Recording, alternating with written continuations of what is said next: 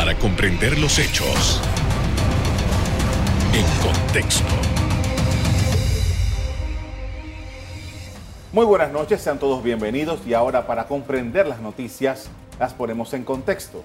En los próximos minutos hablaremos de los niveles a los que ha llegado los estipendios que reciben alcaldes y representantes de corregimiento con el visto bueno de las entidades de control. Para hablar de este asunto, nuestro invitado es el abogado doctor Ernesto Cedeño. Buenas noches, doctor. Bendiciones Panamá, en Dios hay esperanza. Eh, usted ha sido uno de las, una de las personas que más ha estado solicitándole a las instituciones de control del país que atiendan este asunto en particular. Hemos estado viendo publicaciones en estos últimos dos días, después de una, una, petición que hizo usted, con informes acerca de cuánto están ganando. Vamos a empezar a hablar de los alcaldes. ¿Qué es lo que se le ha entregado? ¿Cuál es la información que usted tiene? ¿Y, qué como ciudadanos tenemos nosotros que considerar frente a esto? Mire, definitivamente conforme al informe que nos dio, bueno, que me dio la Contraloría General de la República, tanto alcalde como representante de corregimiento, además del sueldo y gasto de representación que deben, deben algunos hasta dieta cuando asisten a las reuniones del Consejo, pero también se han puesto lo que se llama gasto de movilización fijo. ¿Qué es un gasto de movilización fijo? Es aquel estipendio que te otorga el erario, en este caso sale inclusive del fondo de la descentralización del ítem de funcionamiento, conforme a la certificación que se me dio, y sin que tú tengas que justificar, si lo eh, no tiene que justificar el uso del mismo, ya eso se anexa a lo que recibe tu salario. Es decir, es como si fuera un, un incremento del salario, y para mí es algo bochornoso que tanto pase en alcalde como el representante de corregimiento, que se le dispensa un gasto de movilización fijo en lugares que inclusive hay, conforme el informe de la Contraloría, vehículos asignados. Y no tan solamente vehículos asignados, también combustible y conductor. Para mí es inadmisible que haya. Ahora, ¿cómo funciona esto, los gastos de movilización? Eh, todos los años los consejos municipales se reúnen, así como la Asamblea se reúne para aprobar el presupuesto general del Estado para el gobierno central y descentralizado. Entonces los consejos municipales, por la autonomía que dispensa la Carta Magna, se reúnen y en base al presupuesto, el uno, uno del gasto en descentralización va a un rubro para funcionamiento, otro para inversión, más todo lo que deben a impuestos, etcétera, etcétera. Entonces ellos hacen lo que es una ley material, lo que es un acuerdo del Consejo Municipal, y ahí establecen todas las agregaciones, los incrementos, etcétera, etcétera, que se va a utilizar, que se va a gastar en ese periodo fiscal 2022, ahora está corriendo, 2021 anterior, y entonces todo se presupuesta. Y entonces los consejos municipales, los representantes de corrimiento, allí en algunos lugares han puesto gasto de movilización exorbitante y en otros no, de acuerdo a sus ingresos. Por ejemplo, en el 2021, tanto en el distrito de Panamá, La Chorrera, Arreján y Golón, los representantes pues se pusieron un gasto de movilización fijo sin tener que justificar nada de 5 mil dólares. Igualmente Panamá, conjuntamente con los alcaldes. Y en San Miguelito 4 mil. En otro distrito se pusieron 3 mil y eso sucesivamente de acuerdo al informe que dio la Contraloría General de la República. Como no hay una tarifa fija y la ley de centralización no la establece, sino que a tambor batiente los representantes de corrimiento así lo establecen. O sea, perdón, perdón que lo corte, pero un poco para, para, para tener claro el asunto. O sea, que aún no se movilicen tienen un, gasto en un estipendio permanente por movilización. Así mismo, aunque no se movilicen, y aunque se movilicen, pero se lo lleve un vehículo del Estado, con conductor del Estado, con combustible del Estado, con todo el Estado, aún así ellos perciben per se ese dinero. Para mí es algo bochornoso, raya hasta en un aspecto hasta delictivo, en mi criterio. Mi criterio es que no hay justificación y eso pudiera transitar un camino delictivo, pero para eso el procurador de la administración como es el asesor eh, del Estado, debe darme el insumo jurídico y el análisis adecuado si considera que se ha cometido un ilícito. Yo le pedí, porque antes, y la ciudadanía que nos está viendo y nos está escuchando debe comprender, que el otro era Contralor Federico Humber había mandado, porque los gastos de movilización han existido, él había mandado una circular y donde decía palabras más, palabras menos, que él no iba a refrendar ni su equipo ningún gasto de movilización salvo en los lugares donde no hubiese vehículo. Eso es una circular. Yo, como tenía la circular, le hice una, consulta al controlador actual, Gerardo Solís, que me dijera si eso está en existencia o se había derogado y qué instrumento jurídico hubiese derogado la limitante que había establecido el Contralor de la época. El Contralor Gerardo Solís me dijo que esa circular, circular había quedado insubsistente por el advenimiento de la ley de descentralización, que le otorga la facultad a los consejos de establecerse su gasto de movilización. Esto quiere decir, y, además, que no se establece ningún tipo de control. La Contraloría no está controlando los topes de gasto de movilización. Y si estos señores, por lo menos en los lugares que ya dije, y en otros lugares que también se ponen 3.000, 4.000 en el interior, estos señores mañana, si consideran que el presupuesto les da, no tan solamente pueden ponerse 4.000 gastos de movilización fijos sin justificar nada, se puede poner 6.000, 7.000, 8.000, 9.000. De ahí la debacle que ahora están creando corregimientos, porque es una fiesta vikinga, como han visto, que la Contraloría, el Contralor, pues no ha dispuesto a ejercer un control y la Junta, eh, el Consejo Municipal dice, aquí vamos a ponernos lo que nos la gana y no tenemos que rendir cuenta. Aquí, ¿cuál es la habilidad posiblemente de un caudillo político? Vamos a crear corregimiento, como hizo el, el, rey del área, pongo a mi gente más popular y allí empiezan los gastos de movilización fijo, la dieta, eh, los gastos de representación y el sueldo. Entonces, eso es algo inadmisible, que en plena pandemia hayan estas personas habilidosas, que además, por lo que dice la ley de descentralización, algunos perciben hasta licencia con sueldo, que ese es otro ingreso adicional. Antes de llegar allá, un poco para tener eh, eh, idea de la dimensión de esto, ¿cuánto es, en términos generales, un salario de un representante o de un alcalde de versus una movilización? Bueno, conforme a la ley el representante de corrimiento gana dos mil dólares. Aquí, salario. E, es el salario. Entonces, pero ellos dirán que es muy poco billete. Si usted cree que es muy poco lo que percibe un representante de corrimiento, usted no vaya al ruedo. Entonces, si usted va al ruedo, usted no, usted no, debe pensar, bueno, ahora, ¿cómo yo hago para, para agrandar esa suma? Muchos ganan más, en toda la capital ganan más que, que, un ministro de Estado y que los diputados, porque los diputados ganan 7 mil. Entonces, ellos ganan 2 mil dólares los representantes de corrimiento a nivel nacional. Entonces, ¿cómo se aumenta? Los que están en junta directiva tienen gasto de representación, presidente, vicepresidente, adicional dieta por la asistencia a los consejos. Y, ¡boom!, el gasto de movilización fijo. Entonces, si tú vas sumando 2 mil dólares un representante de corrimiento, el gasto de movilización fijo que se puedan poner, algunos más, algunos menos, por lo menos en Panamá, Colón, La Chorrera, Arreján 5 mil y San Miguelito 4 mil, ponle 5 mil a un representante de corrimiento de gasto de movilización fijo, aunque tenga chofer y aunque tenga vehículo. Ponle 2 mil, van 7 mil, más la dieta, algunas son 150, 200, que ellos se ponen el monto de la dieta, y entonces esto va sumando por dieta por reunión, ya 7 mil, más de un ministro, 7 mil, más lo que perciben en, eh, en dieta y algunos gastos de representación es un billete. O sea, y algunos, porque también me dieron una lista, reciben licencia con sueldo. Esto quiere decir, licencia con sueldo, que si una persona, el alcalde o representante, que antes de ser electo alcalde era funcionario o servidor público y ostentaba cualquier cargo, eh, cargo barrendero, abogado, etcétera, etcétera, y habían cargos que me certificaron hasta 5 mil dólares, me educa. Eso se llevan sin hacer nada, los 5 mil de licencia con sueldo sin hacer nada, porque ese era el cargo que ostentaban, te lo llevan y ganan más el, car el, salario de salario de, de, de, de acá los representantes, más el gasto de movilización fijo, más la dieta, eh, más su salario, entonces es un billete gordo, más de, a veces más de un magistrado de la Corte Suprema de Justicia y son representantes corrientes. Ahora, lo que, con esto, el descontrol que hay, lo que muchos quieren ser representantes de corregimiento. Vamos a profundizar sobre esto, pero vamos a primero a una pausa. Cuando regresemos hablaremos cómo algunos funcionarios del gobierno, los gobiernos locales, han entrado en la lista de los mejor pagados del Estado. Ya volvemos.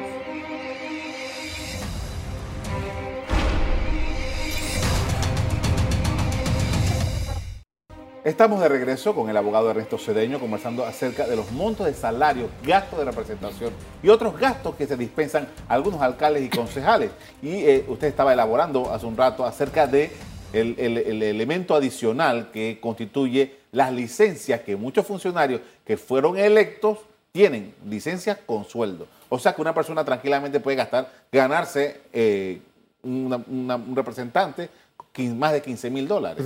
Cuando usted tiene oportunidad, vaya al link de la asamblea, eh, correo, Yo le pedí una certificación a la Contraloría de, la licencia con sueldo, me la dio, y ellos en no de transparencia de la página web de la Contraloría, de la Contraloría, tienen el ítem de licencia con sueldo. Usted vaya, acceda si usted tiene computadora, contraloría.gov.pa, haga, eh, entre a transparencia y usted va a ver licencia con sueldo para que usted con su cafecito analice y ojalá que no le dé ni un, paro cardíaco, porque estos señores, ¿cómo esto la licencia con sueldo? Antes habían leyes municipales que permitían la licencia con sueldo y eso se reprodujo en la bien defendida ley de descentralización. Esto quiere decir de que si un funcionario, pues, eh, para motivar a un funcionario a que vaya a la línea política, entonces se le da el último salario que devenga como servidor público. Entonces, eso es adicional. Eso se debe eliminar de la ley de descentralización. Eliminar todo lo que tiene que ver con licencia con sueldo, que es doble sueldo. Y tiene como un contrapeso, una, eh, se contrarresta con un principio constitucional de un solo salario y un solo sueldo, ¿no? Este tiene dos salarios, porque así lo percibe la ley, y eso debiera eliminarse de la ley de descentralización. Como también una modificación de establecer tope en gasto de movilización y, precisar que en los municipios o alcaldías en donde haya vehículos y choferes asignados, no es viable que haya gasto de movilización fijo. Pero uno de los fundamentos, si usted ve algún alcalde representante de corregimiento en lugares eh, pobres que tienen este tipo de gasto de movilización, te dirán que ellos ganan muy poco. Pero si usted va a correr un cargo público, usted tiene que ver si realmente lo que, está, lo que va a percibir usted puede vivir con eso que va a percibir, porque así se cometen actos indignos. Yo te puedo decir, ¿cómo usted me justifica un candidato a diputado que invierte 300 mil dólares y usted ve que eso no le va a dar?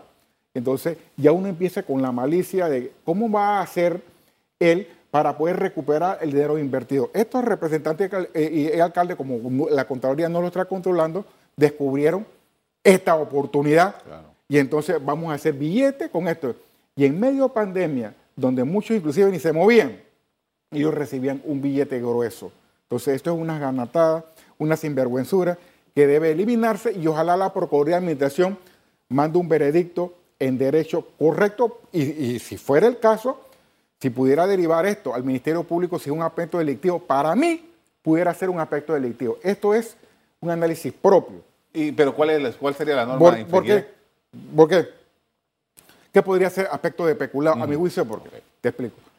Si tú me estás hablando de gasto de movilización, si usted va al diccionario de gasto de movilización, gasto que te dan para que tú movilices, tú sí, tú tienes acreditado, porque la Contraloría me acreditó muchos lugares donde hay vehículos. Si tú tienes vehículo, tienes chofer, tienes combustible, ¿cómo que tú recibes gasto de movilización si para movilizarte otro te lleva? Diferente sería en algunos lugares donde no hubiese eh, vehículo y no hubiese conductor, y entonces tú tienes que dispensar dinero, erogar dinero para poderte trasladar. Eso para mí es justificable.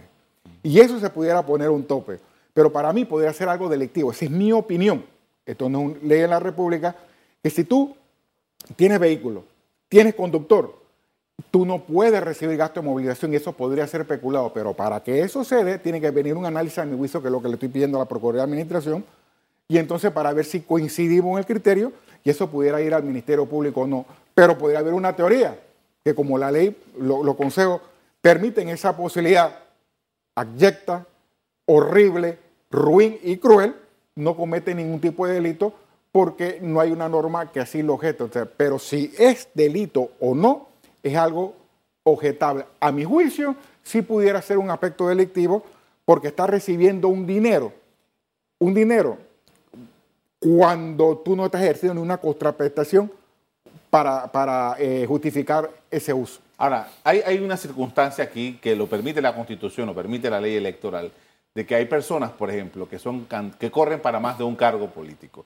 Y nosotros sabemos que hay diputados que son candidatos también al mismo tiempo a, representantes de corregimiento, y entonces ponen de suplente como representante de corregimiento a su esposa, a su hijo, a su hermano, y terminan estas personas controlando la Junta, aunque la ley, aunque ganen y tienen que renunciar a uno de los cargos, de, eh, hecho controlan la Junta Comunal y disponen ante esta situación, eh, ¿cómo, cómo la podemos evaluar haciendo ese análisis jurídico de ese comportamiento? Bueno, el punto de vista jurídico no hay nada que impida, solo puedes después ejercer un cargo, pero la, la habilidad de nuestro político tú lo has planteado. De repente ponen un familiar eh, de representante de corregimiento no es ilegal.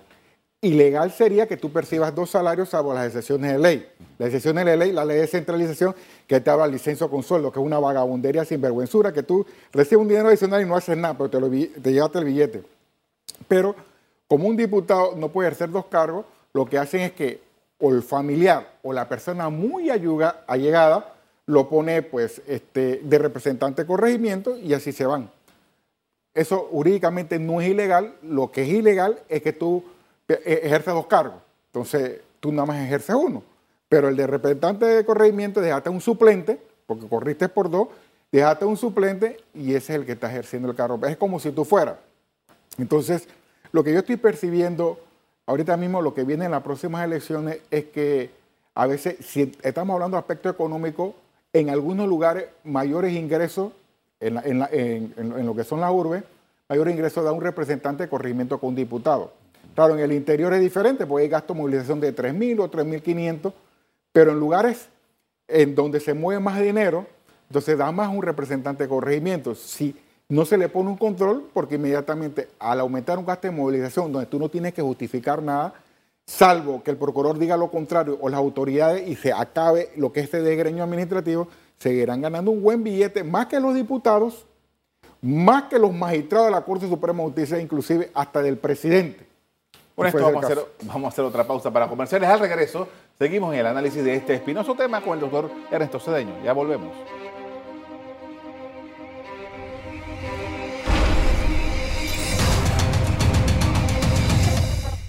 En la parte final estamos de regreso conversando con el doctor Ernesto Cedeño, analizando los gastos de personal en algunos municipios del país y el escaso control de estos gastos. Y justamente quería conversar en este apartado con usted acerca del rol de la Contraloría. En fin, eh, no solo de la Contraloría, el rol de las instituciones de control en circunstancias como esta que usted está describiendo. Mira, instituciones de control ahorita mismo existen varias para este punto. La principal es la Contraloría. La Contraloría, en base al artículo 280 de la Constitución, es la que ejerce el control, previo y posterior inclusive.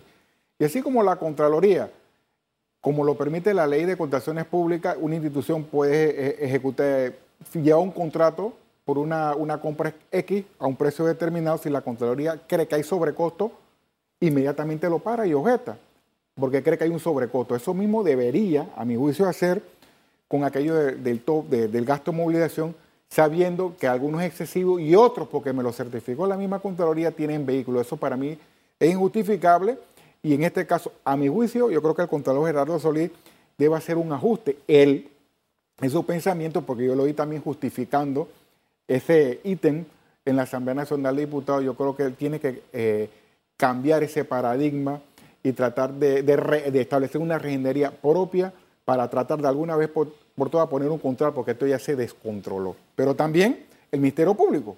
La Procuraduría de Administración, ministerio, eh, el Ministerio Público lo conforma, la Procuraduría de Administración, la Procuraduría General de Nación, la Fiscalía. La Procuraduría de Administración está jugando un papel, ya inició una investigación, eh, eh, ha, puesto el pie en el acelerador y bueno, está al parecer ejerciendo un control adecuado administrativo porque el 220 de la Constitución reza que el Ministerio Público vigila la conducta oficial de los funcionarios y la Ley 38 del 2000 te dice que el ente del Ministerio Público que debe vigilar la conducta oficial de los funcionarios es la Procuraduría de Administración. Ahora, yo necesito el veredicto final. No es que haya investigado que me diga que todo está bien, porque la ley te permite que se establezcan montos y, si, lo dice así, el día de mañana le ponen medio millón de gastos de movilización y aquí no ha pasado nada. Entonces, inició bien la Procuraduría de Administración, honrar, honra. Ahora necesitamos el veredicto final. Y lo que es el Procurador General, el, Ministerio Público, para ver si estas asuntos, conductas delictivas, ya que ha visto toda la debacle que ha pasado, pueden originar un grado de investigación. Entonces, esos son los entes de control. A mi juicio, el ente que está en deuda con el gasto de movilización hasta ahora es la Contraloría General de la República. La Procuraduría está jugando su papel y el Ministerio Público vamos a ver si el procurador lleva el caso después de investigaciones allá para saber si, si juega su papel o no. Pero los gobiernos locales tampoco están haciendo su control interno porque los gobiernos locales, las juntas comunarios podrían establecerse, oye, pero ¿por qué no vamos a poner gasto de movilización si tenemos vehículos? Ellos tampoco están ejerciendo el control, porque han visto que hay una oportunidad, mira, como el juega vivo panameño. Se hizo la ley, como uno dice, el, aforismo, o la máxima, mejor dicho, echa la ley, echa la trampa. Se hizo la ley de centralización, que se daban golpes de pecho como que la maravilla, Y los huevavivos panameños, gente que fuma debajo del agua, dicen, no, hombre, si aquí mismo vamos a resolvernos, mi hermano, gasto de movilización fijo, dieta, gasto de representación, sueldo, y el acabose, si tú fuiste funcionario y saliste electo, licencia con sueldo. Entonces están, eh, eh, están sangrando el erario. Yo siento que muchos de estos señores se nos ríen en la cara y nos sacan la lengua.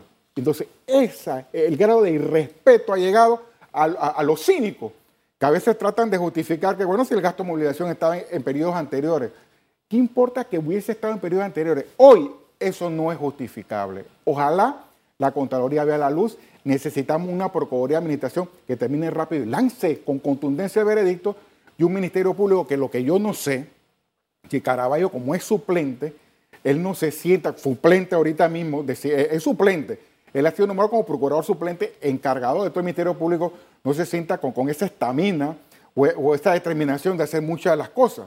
Y a lo mejor pretende o desearía que lo nombren en propiedad y entonces para hacer otras cosas. Yo no sé, pero está totalmente callado y hay gente que está mudo y en, eh, eh, en, este que yo, que yo llamo un desgreño administrativo me, los gobiernos locales. Me queda una duda, eh, doctor Cedeño, porque usted mencionó que el, el, el Contralor anterior había circulado. Así es. Una, hizo una circular en la que decía que no iba a refrendar este tipo de gastos. Pero el Contralor actual dice que la ley lo permite, pero entonces quiere decir que, de acuerdo con el criterio del Contralor ahora, el Contralor anterior estaba infringiendo la ley.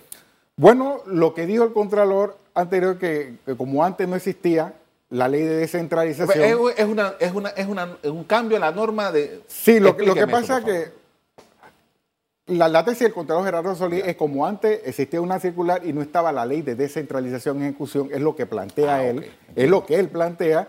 Él ahora se considera que como está la ley de descentralización, entonces ellos tienen la, autonomía para hacer lo que a bien tuvieran. Ese es un criterio que yo no lo comparto. Porque si, existiese 20 leyes, también existe la ley de contratación pública, la ley 22 del 6, de 22 de 2006, y que, y que le da autonomía a un ente público a ejercer un contrato y a poner los montos del contrato, pero la Contraloría ha objetado cualquier cantidad de, contratos y actos eh, de afectación fiscal si considera que hay sobrecostos. Si tú lo hiciste con los otros, ¿por qué no lo puedes hacer con una ley de descentralización? Entonces, la figura política que campea en la ley de descentralización de los representantes y corregimientos debe tener el mismo contrapeso por parte del Contralor General de la República, con mi respeto lo planteo, que ejerce el mismo contrapeso con el gobierno central y descentralizado cuando hay actos, en este caso, de, afectación pública si considera que hay sobrecostos. O sea, si hay sobrecostos, inclusive hay una, entidad que analiza los costos y sobrecostos en la Contraloría, esa misma debe analizar si procede o no procede. A mi juicio, la Constitución está por encima de la ley de descentralización y no se le puede disminuir las funciones de la Contraloría por una ley de descentralización, porque la Constitución, que está por encima, le da oportunidades y le otorga el mecanismo de control adecuado a la Contraloría para decir esto está mal y no lo voy a refrendar. Y el que no está de acuerdo, que lleve el caso a la Corte. Pero, y además, si el señor Contralor considera que eso no es adecuado, que la ley está mal, que la demanda por ilegal, por por inconstitucional. Eso también está en la potestad del Contralor y actualmente, con mucho respeto, me parece que ha dejado duda su discurso ante la Asamblea, su accionar actual y ojalá que haga un ajuste por amor a la patria y por bien de la ciudadanía y empiece a controlar esto ya se descontroló y yo no creo que nadie le está dando una caricia positiva a su accionar de dejar hacer en los gobiernos locales como a bien tuviera. Ahora, eh, de acuerdo a su criterio eh, jurídico, ¿qué papel juega la entidad esta de la Oficina de Descentralización en todo este asunto? Bueno, eso es un asunto administrativo que inclusive pudiera dar algún grado de orientación eh, un grado de orientación, pero claro, yo no se puede meter en la autonomía interna de un consejo municipal, pero sí puedo orientar, porque tiene que ver mucho con, conforme lo dijo el Contralor, el destino de todos los impuestos bien inmuebles y, el manejo adecuado, y una, una, proporción que va eh, en inversiones y, y, funcionamiento, y ellos podrían orientar. Ellos no tienen competencia para entrar y destruir, aniquilar un criterio que pudiese haber tenido un consejo municipal por la autonomía que establece el constituyente, pero sí podría orientar. Yo no sé si lo está haciendo, porque si ellos perciben que se está manejando mal los impuestos correspondientes, podrá dar eh, una voz, eh, en este caso, para que se hagan los ajustes correspondientes. Yo no sé si lo está haciendo, pero como los consejos municipales, algunos están descontrolados, otros sí ejercen un control, porque algunos sí han ejercido un control en este gasto de movilización, pero se ve muy mal teniendo vehículos, señores, ustedes tienen vehículos que lo transportan, ¿cómo ustedes se van a aumentar el salario de esa manera? Porque se sienten que aquí no hay certeza del castigo y hacen lo que le da la gana. Por favor, ustedes tienen dentro de sus circunscripciones personas que ni cable tienen para comer. Algunos se están comiendo un cable, otros ni eso. Y ustedes están dándose la gran vida. Por amor a esos que los eligieron, eliminen esos gastos de movilización, eh, ese dinero, para que alcance para ahora en la comunidad que se lo, lo merecen, lo necesita, las mismas personas que confiaron en usted para ponerlo en el cargo. Agradezco, doctor Cedeño, por habernos acompañado esta noche para hablar de este tema. Muy amable. Bendiciones. De acuerdo con información solicitada por el doctor Ernesto Cedeño, la Contraloría reportó que los montos recibidos por alcaldes y representantes de corregimientos son atribuidos a gastos de movilización, gastos de representación, dietas, entre otros. Hasta aquí el programa de hoy. A usted le doy las gracias por acompañarnos. Me despido invitándolos a que continúen disfrutando de nuestra programación. Buenas noches.